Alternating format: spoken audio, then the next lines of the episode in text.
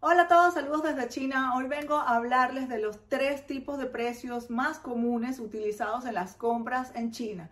Los términos de comercio internacional son parte del proceso de compra y es muy importante que tú sepas cómo funcionan para que puedas hacer más dinero y ahorrar en gastos. Así que si te interesa esta información, quédate a ver todo el video.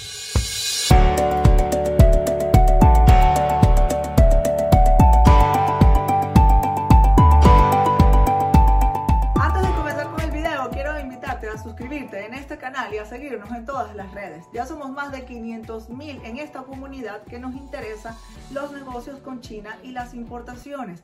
Todos los días en Instagram y en Facebook estamos publicando información de interés de negocios, productos en tendencia, ferias, curiosidades, historia, arquitectura, viajes y muchísimas cosas más. Anda y síguenos para que te diviertas y también te mantengas al tanto de los posibles negocios que existen con China, ya que el mundo está en constante cambio y nosotros todos los días estamos ahí publicando lo que está pasando para que todos ustedes estén con la mejor información.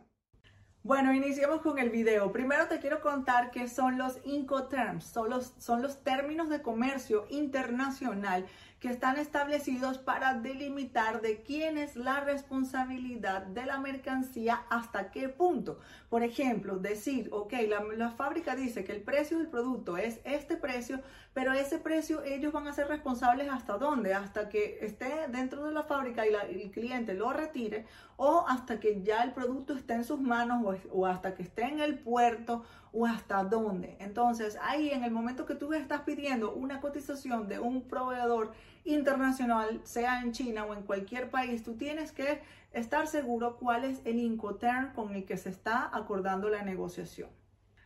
Ok, el primer Incoterm más utilizado del mundo es el FOB, que significa Free On Board.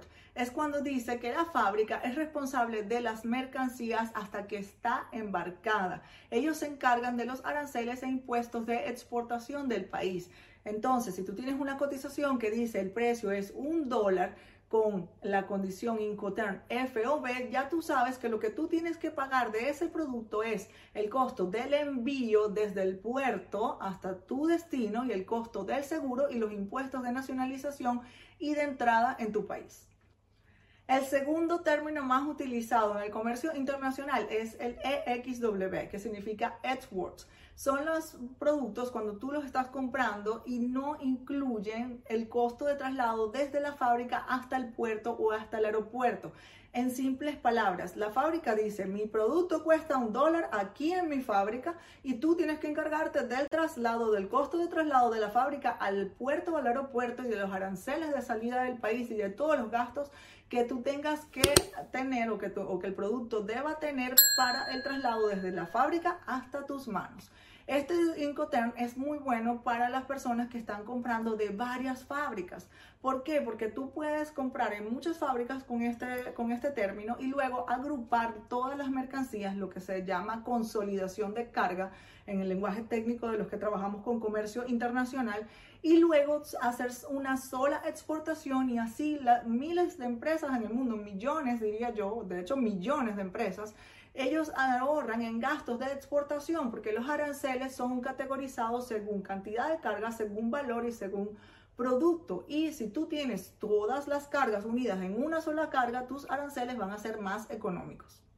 Bueno, el tercer Incoterm más utilizado es el CIF, CIF, que dice que es costo, seguro y flete, Cost, Insurance and Freight.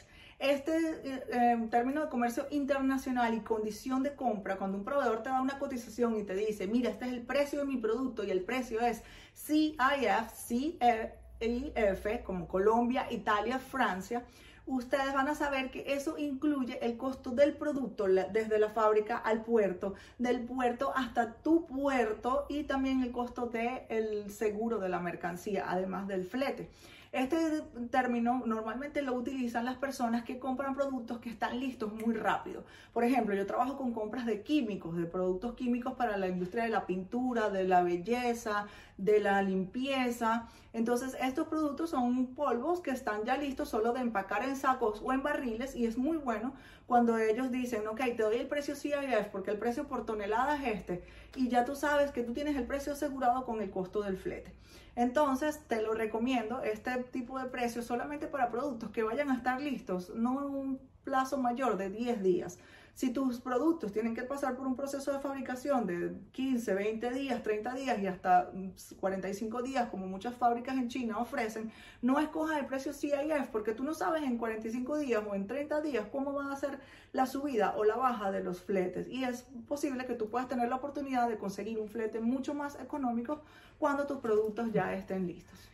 Hay otros Incoterms, pero no son muy utilizados o no son muy comunes. Si tú quieres que yo haga otro video hablando de los demás, déjame un comentario quiero el segundo video, la segunda parte de esta información. Y con mucho gusto lo haré. También en mi empresa nosotros ayudamos a miles de importadores en 15 países a hacer importaciones seguras y rentables en el mejor tiempo. Yo tengo 8 años viviendo aquí en China y tengo más de 12 años de experiencia en importaciones porque yo fui importadora también y sé que Incoterm le corresponde a cada persona. Con, con tantas experiencias que ya tengo, yo me sé de la A a la Z los procesos, los trucos y las trampas de las importaciones en China. Si tú tienes un interés de importar, solo contáctanos en el WhatsApp más 86 136 00008314 y yo tengo un equipo de profesionales que está ahí todos los días hablando con muchísimas personas y te pueden dar las instrucciones. También puedes hablar conmigo con mi asesoría personalizada si lo necesitas después de que mi equipo hable contigo. Solo pide la información y puedes ver todo lo que incluye mi asesoría y luego hacer una cita con alguna de las asistentes. Entonces, bueno, por ahora, como siempre, me despido y saludos desde China.